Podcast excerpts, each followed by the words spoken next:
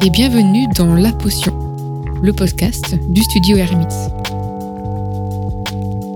Si vous êtes un indépendant ou une marque établie, cette émission est faite pour vous. Notre but est de vous inspirer, de développer votre créativité et de vous donner des clés qui vous permettront de créer des marques mémorables. Pour cela, nous discutons de designer à designer au sein du studio ou bien directement avec les entreprises qui façonnent le monde de demain. Alors n'oubliez pas, une potion est un secret bien gardé. Tentons alors aujourd'hui de le percer.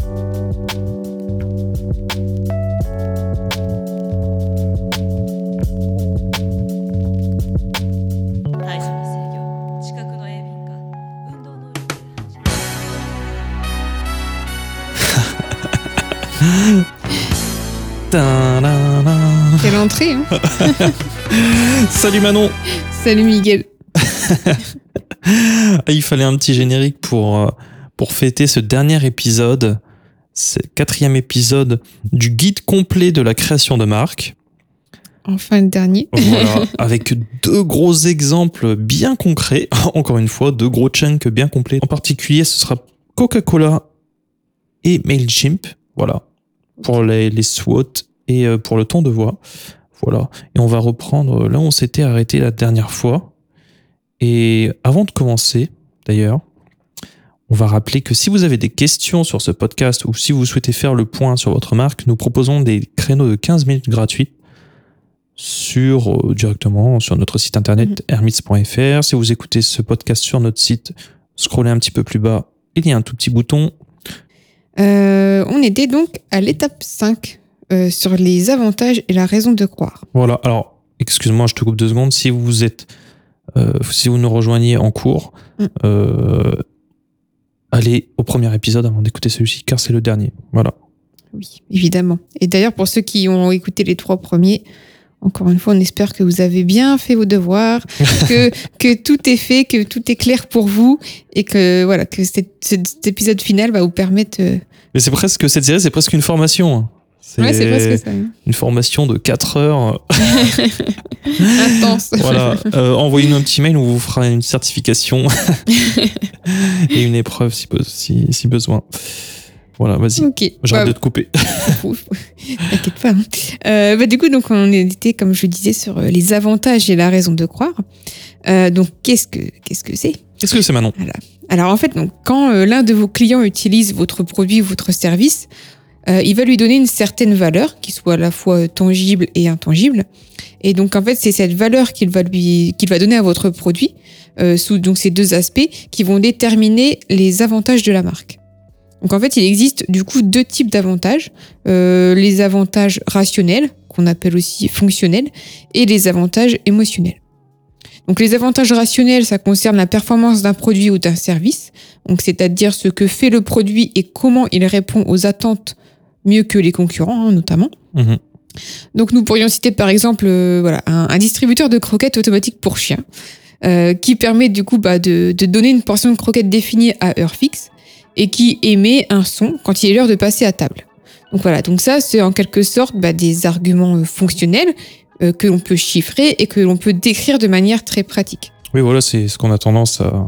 C'est c'est ce qu'on a tendance, à premier, au premier abord, euh, d'insister. Mhm. On insiste surtout sur ça quand on Les arguments de- techniques. euh, Voilà, les arguments techniques, on essaie plutôt de d'insister dessus, mais je pense qu'il y a plus. Encore plus fort que les avantages rationnels. C'est ça. Et du coup, ensuite, on passe sur les avantages émotionnels. Euh, Mhm. C'est souvent ce qu'on a peut-être plus de mal à expliquer, enfin, qui peut paraître le moins évident, en tout cas, euh, au, au premier abord quand on en discute avec nos clients. Les avantages émotionnels, ils sont liés, voilà, donc à la façon dont votre produit ou votre service fait se sentir euh, bah, votre client. Il faut pour cela vous demander donc que ressent-il à la suite de l'utilisation de votre produit. Donc, euh, par exemple, dans le cas des distributeurs de croquettes, ce dernier, en plus de tous euh, ces aspects pratiques et techniques, il va vous permettre d'apporter non seulement un gain de temps, mais aussi une certaine sérénité en fait en cas d'absence prolongée, par exemple. Donc, les avantages émotionnels, ils sont plus difficiles à percevoir, mais ils peuvent varier selon la cible. Euh, pourtant, comme nous l'avons vu dans un podcast précédent d'ailleurs, euh, nous, humains, sommes des êtres d'émotion. Et euh, bien plus que de raison d'ailleurs. Donc les avantages émotionnels sont une arme redoutable qui font au final toute la différence. Oui, donc il faut faire le tableau, le tableau complet. D'un côté, les arguments, voilà, pourquoi techniquement vous devriez nous choisir Mhm. et comment cela vous fait ressentir en fait Mhm. les avantages émotionnels. voilà, quel- parce que un service et un produit viennent euh, en général résoudre un problème pour euh, qu'on puisse enfin accéder à la paix intérieure. donc euh, voilà. Du coup, c'est ce qui nous amène tout droit à la raison de croire, a reason to believe. hein, quand on est en bon marketeur, utiliser les termes plutôt anglophones. Donc la raison de croire est pour, pour simplifier ce pourquoi votre client devrait vous croire. Euh, Qu'est-ce qui rend vos affirmations et vos promesses crédibles? Et dignes de confiance Votre reason to believe peut provenir de votre expérience sur le terrain, par exemple, de résultats et de témoignages éprouvés, de produits soutenus par la recherche ou la science, etc. etc.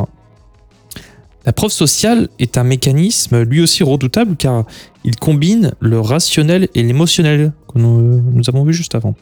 Quoi de mieux que le témoignage passionné de quelqu'un dont vous vous sentez proche car vous partagez ses valeurs. Nous appelons ça aujourd'hui des influenceurs. Ah, tiens, ça me, donne, ça me donne une idée pour un prochain podcast. Euh, refermons la parenthèse.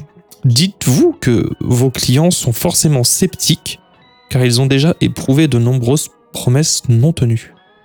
Leur cri de clairon est donc le suivant, prouvez-le moi. Ceci nous amène à l'étape 6 de cette création de marque. Et nous allons nous intéresser à la personnalité de la marque et le ton de voix. Mhm. C'est ça, c'est très important. Oui. N'oubliez pas que les gens achètent auprès de personnes et non auprès de marques. Plus vous pouvez donner vie à votre marque, plus vous pourrez développer des liens significatifs et abondants avec vos clients. Mhm. Nous avons pour habitude de dire qu'une bonne marque est une marque qui a réussi à se personnifier. Ça, on n'arrête pas de le répéter. Voilà. Notre personnalité dépend de la façon dont nous parlons, dont nous nous comportons et nous engageons. Donc revendiquez vos mots, votre ambiance, votre esthétique visuelle, votre style. C'est la première étape importante dans votre stratégie de contenu. Alors comment voulez-vous eh, Je vous pose la question, hein, comment voulez-vous que vos clients vous perçoivent? Quels adjectifs utiliseraient-ils pour vous décrire?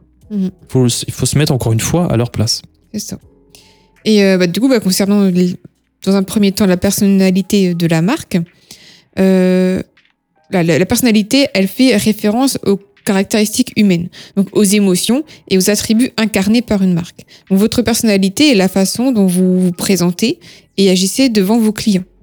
Donc votre personnalité est composée de votre ton de voix, qu'on va voir dans un second temps, et tous les éléments qui rendent du coup un individu unique et établissent son identité. Donc le ton de voix.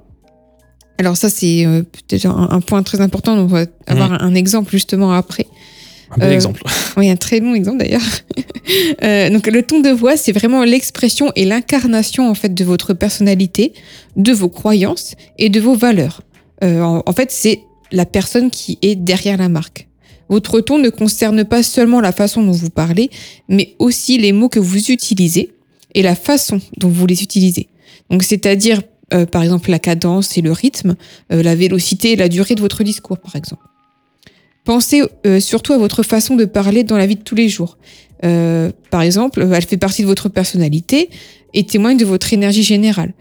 Euh, vous pouvez également penser aux mots que vous utilisez et la manière dont vous les utilisez. Euh, pensez aux images, aux couleurs et aux polices auxquelles vous vous référez le plus souvent. Euh, prenez en compte la hauteur, la vélocité de votre voix, posez vos mots et vos valeurs, voilà, établissez vraiment votre style. Absolument. Euh, mais rappelez-vous, votre marque n'est pas obligée d'adopter le ton de voix de son créateur. Ça, c'est très important. Mm. Euh, nous en avions déjà parlé précédemment, mais n'oubliez pas que ce qui pourrait fonctionner pour une petite entreprise pourrait être euh, un échec épique pour une autre ou pour une multinationale. Donc, vous, vous pouvez être vous-même, un nouveau personnage, ou bien créer en fait de toutes pièces la voix de votre marque. En fait, tout va dépendre de la taille de votre entreprise, du secteur dans lequel vous évoluez et de ce qui vous semble normal et naturel euh, dans la façon de communiquer avec votre cible. Euh, par exemple, euh, en temps normal, est-ce que vous voilà, est-ce que vous allez déterminer parlez-vous vite ou avec une voix traînante? Êtes-vous bruyant, explosif ou calme et réservé, par exemple? Euh, Est-ce que vous parlez avec de longs discours ou est-ce que vous êtes plutôt euh, percutant et précis? Euh, Utilisez-vous des emojis? Utilisez-vous le jargon de l'industrie ou est-ce que vous souhaitez plutôt vulgariser votre secteur d'activité? Et euh, aussi, préférez-vous un langage soutenu ou quelque chose de plus familier? Voilà. C'est beaucoup de questions, ça. non, mais ça, c'est des choses qui est important de, de, de, Oui. de bien prendre en compte pour pouvoir vraiment poser euh, les, les premiers jalons, je dirais, de son ton de voix. Absolument. Et pour vous aiguiller, nous avons sélectionné un exemple précis. J'ai même noté un exemple super précis. C'est les consignes de voix de, de ton de voix pardon, de Mailchimp. Mhm. Que vous connaissez sûrement. Cet outil qui permet de faire des newsletters de manière très simple. Euh, voilà. Et du coup, cette entreprise qui connaît un succès fulgurant n'est pas due qu'à la, praticité en fait de son service, c'est aussi tout un rouage bien bien ficelé, si, si on peut dire ça comme ça. Et du coup, l'entreprise même, hein, qui ne propose qu'un service en outre de, de, de, nu- de newsletter, a quand même voilà, défini son ton de voix. Parce que le canal digital, c'est le seul canal, en fait, euh, même, on pourrait parler d'expérience omnicanal de la marque. Et pour cela, il est très important de bien définir euh, la manière dont on parle et les mots qu'on choisit. Parce que, pourquoi on le fait sur papier, en fait, ça? C'est parce que même si les dirigeants le savent, euh, même si on est un génie à la tête de son entreprise, euh, on a des employés. Et si on leur donne pas une, une charte, euh, Mhm. des guidelines, par exemple, comme on, comme on peut dire, euh, si on leur transmet pas sur papier la manière de, de communiquer, euh, chacun pourrait s'approprier euh, sa façon à lui de, Mhm. de, de parler et ne pas être du coup en cohérence avec, avec la marque en fait. Et puis, on pourrait avoir une perte de cohérence sur les supports, Mhm, sur c'est les ça. différents supports de communication, vu qu'on va avoir différentes personnes qui vont gérer chaque, chaque réseau, par exemple. On pourrait Oui. avoir des choses complètement différentes et dissonantes. Même, même, même si tu es le seul dans ton entreprise et que voilà, tu es un indépendant, c'est bien de le mettre sur papier aussi. Parce que ça nous arrive souvent, oui, vous avez travaillé sur la marque, on en discute. Euh, oui, oui, ben on sait, on veut faire passer ces valeurs-là et tout. Mais on leur demande, mais du coup, vous l'avez mis sur papier tout ça? Ah oui, non, mais on le sait. Mais le problème, c'est qu'on le sait aujourd'hui, mais peut-être que demain, ça aura évolué. Peut-être qu'il y a des jours où on aura, je sais pas, la tête ailleurs. Et d'avoir sur papier, de mettre sur papier, c'est concrétiser aussi toutes ces idées et c'est aussi de voir là où ça va pas. Oui, ça permet aussi de gagner, une, de, enfin, de, de garder pardon, une ligne directrice. Voilà, une Parce qu'on peut. euh, une cohérence. Voilà, et parce qu'on peut même suivant ses humeurs hein, euh, changer euh, d'un jour à l'autre sa façon de parler. Et ça, c'est des choses à pas faire. Donc, euh, Oui, bon après on va pas on va pas ressortir euh, sa, sa charte éditoriale tous les matins pour savoir comment on doit parler aujourd'hui, mais c'est très en fait c'est super important pour faire le clair vraiment et de Mhm. mettre sur papier et c'est en mettant des fois sur papier qu'on se rend compte que certaines choses ne fonctionnent pas. Enfin bref, je reviens à mon exemple de Mailchimp. Voilà ce qui est dit sur leur charte euh, de ton de voix. Donc euh, la voix et le ton sont une façon euh, enfin une façon dont nous rédigeons un contenu stimulant et de prendre conscience de notre voix et de notre ton. Cette section explique la différence entre la voix et le ton et présente les éléments de chacun tels qu'ils s'appliquent à MailChimp. Voilà, là, c'est l'introduction. Quelle est la différence entre la voix et le ton? Pensez-y de cette façon. Vous avez la même voix tout le temps, mais votre ton change. Vous pouvez utiliser un ton lorsque vous dînez avec vos amis les plus proches et un ton différent lorsque vous êtes en réunion avec votre patron. Ouais, c'est vrai que tu parles pas de la même manière à ton patron qu'avec tes potes. Votre ton change également en fonction de l'état émotionnel de la personne à qui vous vous adressez. Ça, c'est aussi intéressant. C'est pas seulement Mm. ton état à toi, c'est aussi tu adaptes ton ton à la personne. Vous ne voudriez pas utiliser le même ton de voix avec quelqu'un qui a peur ou qui est bouleversé que vous le feriez avec quelqu'un qui rit. La même chose est vraie pour MailChimp. Notre voix ne change pas beaucoup d'un jour à l'autre, mais notre ton change tout le temps. Voilà, ça c'est sur le ton. La voix, chez MailChimp, nous avons marché dans les pas de nos clients et nous savons que le marketing est un champ de mine de terminologie déroutante. C'est pourquoi nous parlons comme le partenaire commercial expérimenté et compatissant que nous aurions souhaité avoir il y a longtemps. Donc là, tu vois, ils se mettent vraiment dans, dans les considérations de leur cible, Mhm. vraiment de résoudre leurs problèmes. C'est vraiment très intéressant. J'essaie de tourner ma page, mais j'ai un peu de mal. Je continue. Nous traitons chaque marque pleine d'espoir au sérieux. Nous voulons éduquer les gens sans les diriger ni les étourdir. Donc, utilisant un humour décalé et une voix conversationnelle, nous jouons avec les mots pour apporter de la joie à leur travail. Nous préférons le subtil au bruyant, l'ironique au farceur. Nous ne nous prenons pas trop au sérieux. Que les gens sachent ce dont ils ont besoin de nous ou qu'ils n'y connaissent rien à propos du marketing, chaque mot que nous prononçons informe et encourage. Nous transmettons notre expertise avec clarté, empathie et esprit. Voilà. Tout cela signifie que lorsque nous écrivons, et là il y a une liste presque de valeurs en fait, Mhm. mais là c'est appliqué au ton de voix, nous sommes directs. Point. Pour, nous comprenons le monde dans lequel vivent nos clients, un monde embrouillé par un langage hyperbolique, de vente incitative et de surpromesses. Nous supprimons tout cela et valorisons la clarté avant tout. Parce que les entreprises viennent chez MailChimp pour travailler, nous évitons les distractions comme les métaphores duveteuses et les jeux d'émotions bon marché. Ensuite, nous sommes authentiques. Point. Nous chouchoutons les petites entreprises parce que nous en étions une il n'y a pas si longtemps. Cela signifie que nous partageons les défis, les passions et les passions de nos clients et que nous leur parlons de manière familière, chaleureuse et accessible. Nous sommes des traducteurs. Point.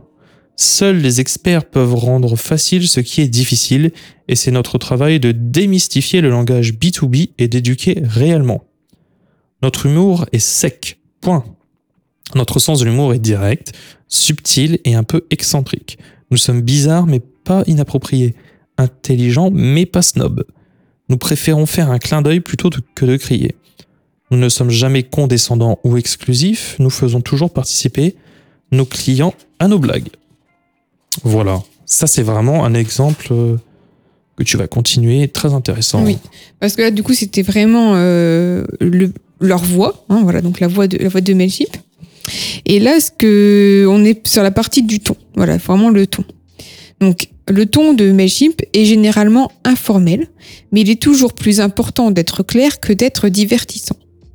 Donc, lorsque, vous écrivez, tenez compte de l'état d'esprit du lecteur.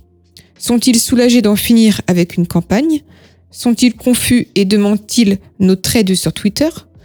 Euh, Une fois que vous avez une idée de leur état émotionnel, vous pouvez ajuster votre ton en conséquence. MailChimp a le sens de l'humour, alors n'hésitez pas à être drôle quand cela vous convient et quand cela vous vient naturellement. Mais ne faites pas tout votre possible pour faire une blague. L'humour forcé peut être pire que rien du tout. Si vous n'êtes pas sûr, gardez un visage impassible. Voilà, ça c'était la fin de, de notre exemple sur Mailchimp. Donc là, on, on voit bien dans, dans le ton qu'ils s'adressent hein, à, leur, à leur employé et qu'ils leur donnent les directives c'est euh, ça, ouais.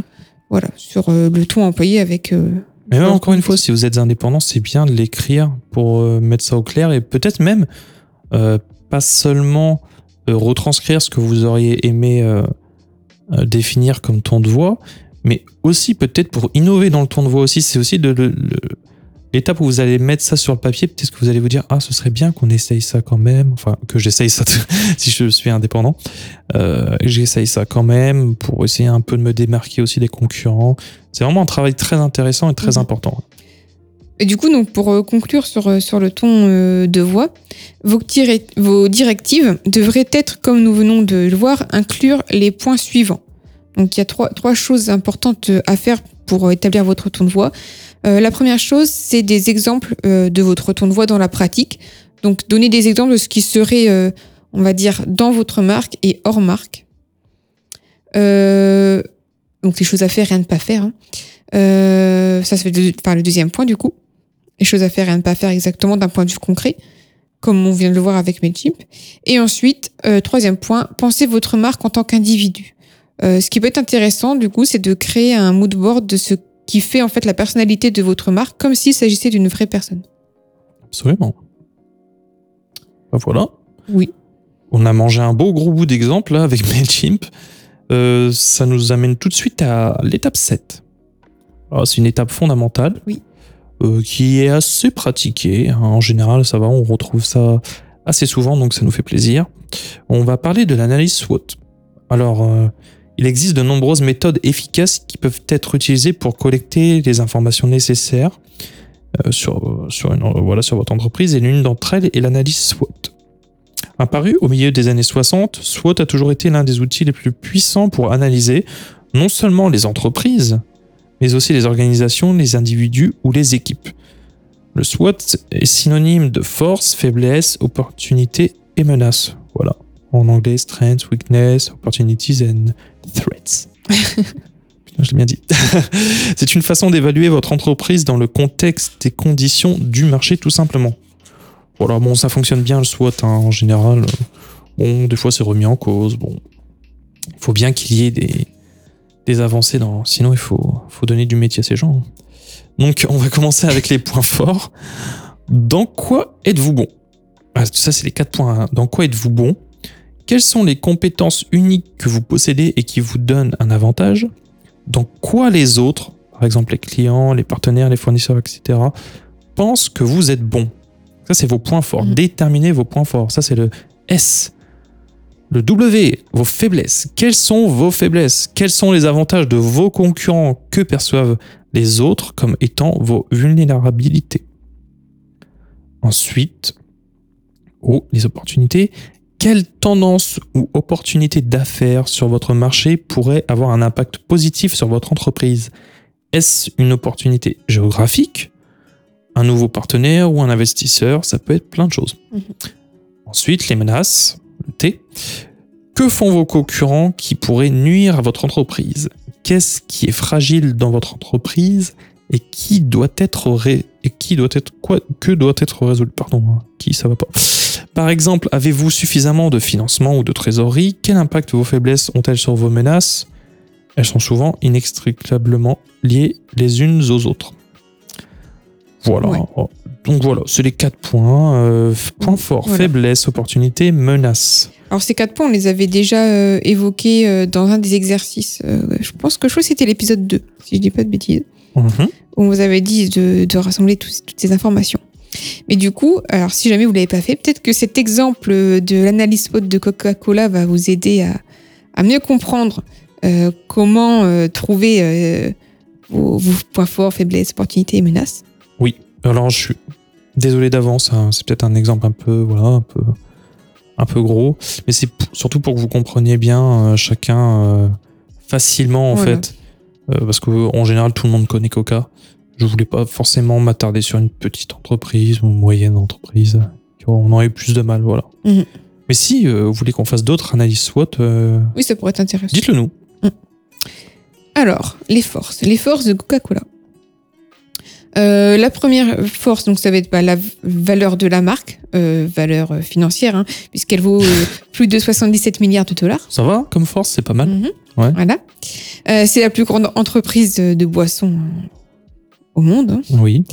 Euh, ensuite, euh, une autre force de Coca-Cola, c'est leur marketing et leur publicité qui sont euh, très fortes et très marquantes. Mhm. Ensuite, ils ont un grand réseau de distribution des boissons hein, et une très grande fidélité des clients. Effectivement. Voilà. Voilà, ça c'est un exercice assez simple hein, en fin de compte. hein. Voilà, les forces. On continue sur les faiblesses. Voilà. Donc, quelles sont les faiblesses du Coca? Euh, La dépendance aux boissons gazeuses, Mhm. dans un premier temps. Euh, le manque de diversification. Attends, je reviens sur le premier. C'est du coup c'est marrant parce que tu vois que la dépendance aux boissons gazeuses c'est quand même lié à une de ses forces qui est la fidélité de ses clients. Oui.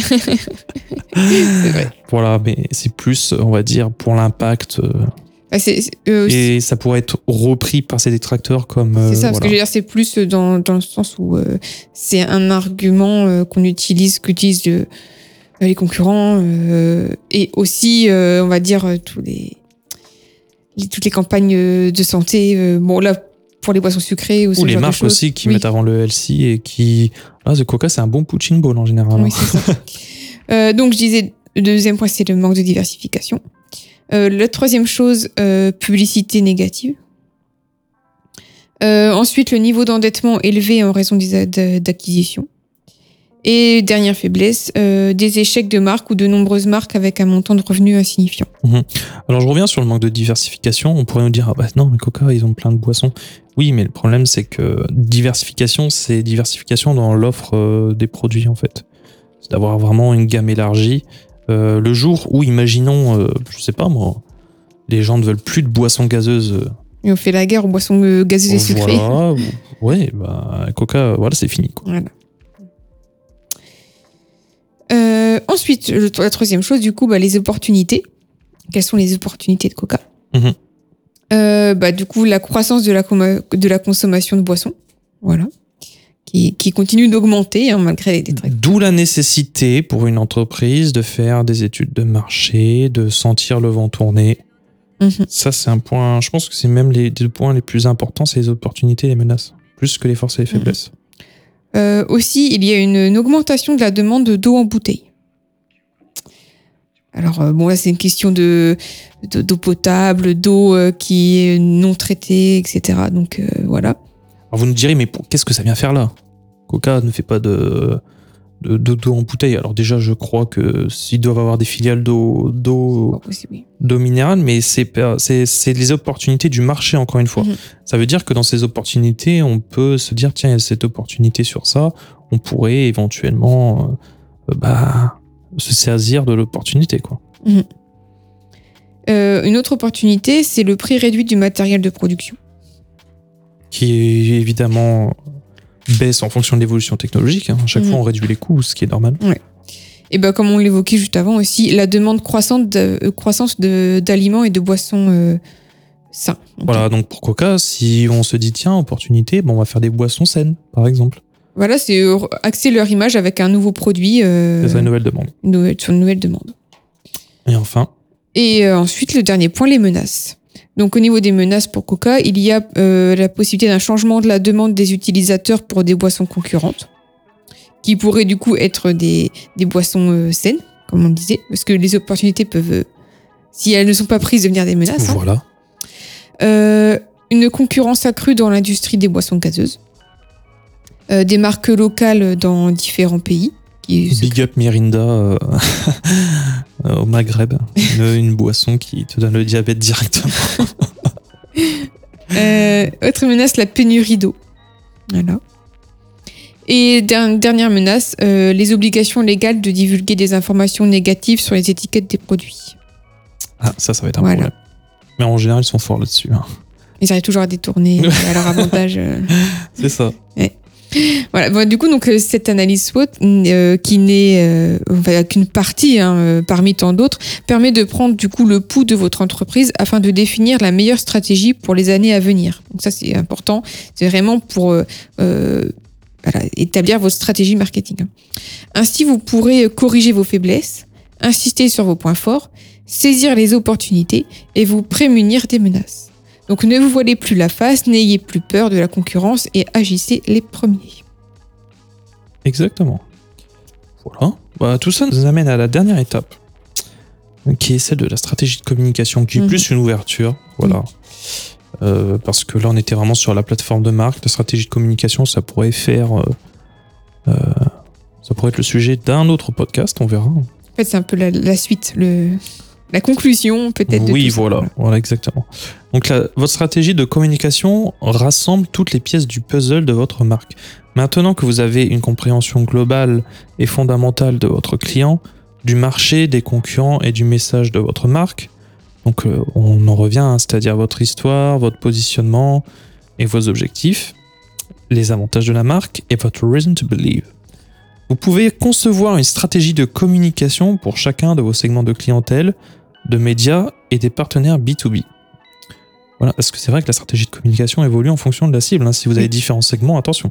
Ainsi, vous allez pouvoir développer votre stratégie de communication de base afin de créer les piliers de vos contenus principaux. Donc chaque étape se construit et se développe par elle-même. Vous allez commencer à parler simplement de votre produit et vous allez évoluer vers une matrice sophistiquée qui prédit ce que vous dites, où, comment et quand vous le dites. Votre message devient expansif et spécifique. À noter que les messages que vous utiliserez dans la description produit seront différents de ceux d'une story euh, Instagram par exemple. Oui. Encore une fois, on adapte son, son, son, ton de voix aussi hein, en fonction de sa cible et de son support. Euh, bah, du coup, voilà. Donc, pour conclure, hein, euh, construire une marque, ça demande du travail, hein, comme vous l'aurez remarqué. Je pense que si vous avez fait vos devoirs jusqu'au tout début de, de, de cette série, vous avez pu voir que ça va vous demander quelques petites recherches quand même. Vous avez sûrement des choses à approfondir, même si vous avez pris des notes depuis le début. Je pense qu'il y a plein de choses euh, que vous allez peut-être devoir retravailler pour certains. Euh, voilà, mais en tout cas, construire une marque, voilà, c'est ça demande du travail, mais c'est un savant mélange entre votre passion, votre expérience et finalement un ensemble de données euh, à prendre en compte. Donc toutes ces données dont on a pu euh, vous donner jusqu'à maintenant les, les- les pistes. Euh, en, voilà, en, en quelque sorte, vous créez votre propre Monsieur Patate. J'avais pas d'autres exemples, désolé. quelque chose qui est très proche en fait euh, d'une vraie personne, de chair, euh, de pommes de terre et d'os. Euh, D'ailleurs, ainsi créer une marque était aussi simple que d'acheter des polices d'écriture et de faire appel à quelqu'un sur Fiverr pour créer votre logo. Euh, nous ne verrions pas autant de chaos sur les enseignes de nos chères boutiques, qu'elles pignon sur rue ou qu'elles soient en ligne. Euh, malheureusement, peu nombreuses sont les entreprises qui entreprennent ce travail sérieusement, persuadées de leur bébé, de leurs bijoux, rien ne pourrait lui arriver. Euh, pourtant, les constats d'échec sont bien plus nombreux que les réussites. Malheureusement. Donc, pour faire décoller votre entreprise, vous devez bien évidemment être minutieux, agile et chirurgical à propos de vos dépenses. Néanmoins, travailler votre image de marque est le seul investissement dans votre entreprise qui vous fera économiser à long terme. N'évitez pas le processus de développement de la marque au profit d'autres investissements, car sans ce processus, quand vient l'heure de pénétrer le marché, vous ne saurez peut-être pas ce que vous vendez, pourquoi vos clients en ont besoin et pourquoi vous devriez être leur premier choix. Retenez une chose, aucune entreprise au monde n'a réussi sur le long terme sans ce travail sur la marque. Voilà, je pense que c'était une belle euh, conclusion euh, pour finir cet épisode et ce guide complet. euh. En tout cas, on vous rappelle, voilà, pour toutes les personnes qui auraient des questions ou qui voudraient approfondir certains sujets, euh, euh, que ce soit sur leur création d'entreprise, sur certains aspects qu'on a pu euh, aborder dans ces épisodes, voilà, vous avez nos 15 minutes de consultation téléphonique Ça nous arrive de, de dépasser légèrement les 15 minutes, légèrement. mais on a, on a tellement de, de, de, de beaux témoignages, de, belles- de beaux projets qui naissent et on a vraiment plaisir à, à voilà, pouvoir aiguiller ces personnes et, euh, Mm, mm. Et voilà, donc n'hésitez pas si vous avez un projet ou tout simplement des questions, hein, si vous êtes euh, un étudiant par exemple. Oui, peut ça ça. peut être ça. Il y a, il y a- pour, euh, voilà, des, des tas de raisons pour lesquelles il pourrait y avoir des questions. Oui, mais alors par contre, même si on dépasse souvent les 15 minutes, euh, euh, par contre les créneaux sont pas illimités. hein. oui. Donc, il y a un calendrier de toute façon sur le site hein, pour choisir les créneaux. ça. Et le prochain épisode, ah, on a vraiment quelque chose de, de spécial. Ça, c'est toujours le mot, hein, quelque chose de spécial. On se retrouve pour une vidéo spéciale. On, un petit peu. Euh, prochain épisode, Ripaton. Oui. Avec euh, Mar- Margot Ischsel. Oui, c'est C'est ça. bien prononcé. Euh, alors là, c'était vraiment un pur concentré d'expertise et de, de bons conseils. Et Mhm. le thème, tu peux le rappeler, du Ah prochain Euh, épisode du coup, le thème avec Ripaton, c'était euh, comment se démarquer grâce au marché de niche. Ouais, alors euh, Margot nous a donné vraiment des pépites euh, qui sont généralement euh, gardées bien au chaud, bien secrètes. Parce qu'encore une fois, tout, tout ce dont nous avons parlé pendant ces quatre épisodes euh, qui s'attardent voilà, à la plateforme de marque, c'est vraiment la potion, c'est vraiment les ingrédients, c'est la recette des marques qui tendent vers le succès. Mhm. Euh, on ose l'espérer. Et là, euh, avec euh, Margot, on a vraiment toutes les, les belles idées, le, le positionnement, l'intelligence de la Mhm. marque euh, euh, qui nous est livrée dans cet épisode.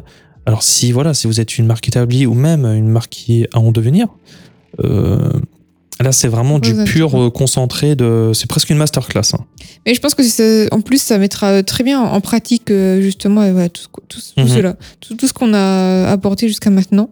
Vous l'aurez euh, voilà en, en pratique la semaine prochaine avec Ripaton. Exactement. Voilà. D'ici là, euh, bonne semaine à tous. Très bonne semaine et du coup, on se dit à la semaine prochaine. À la semaine prochaine, Manon. Au revoir.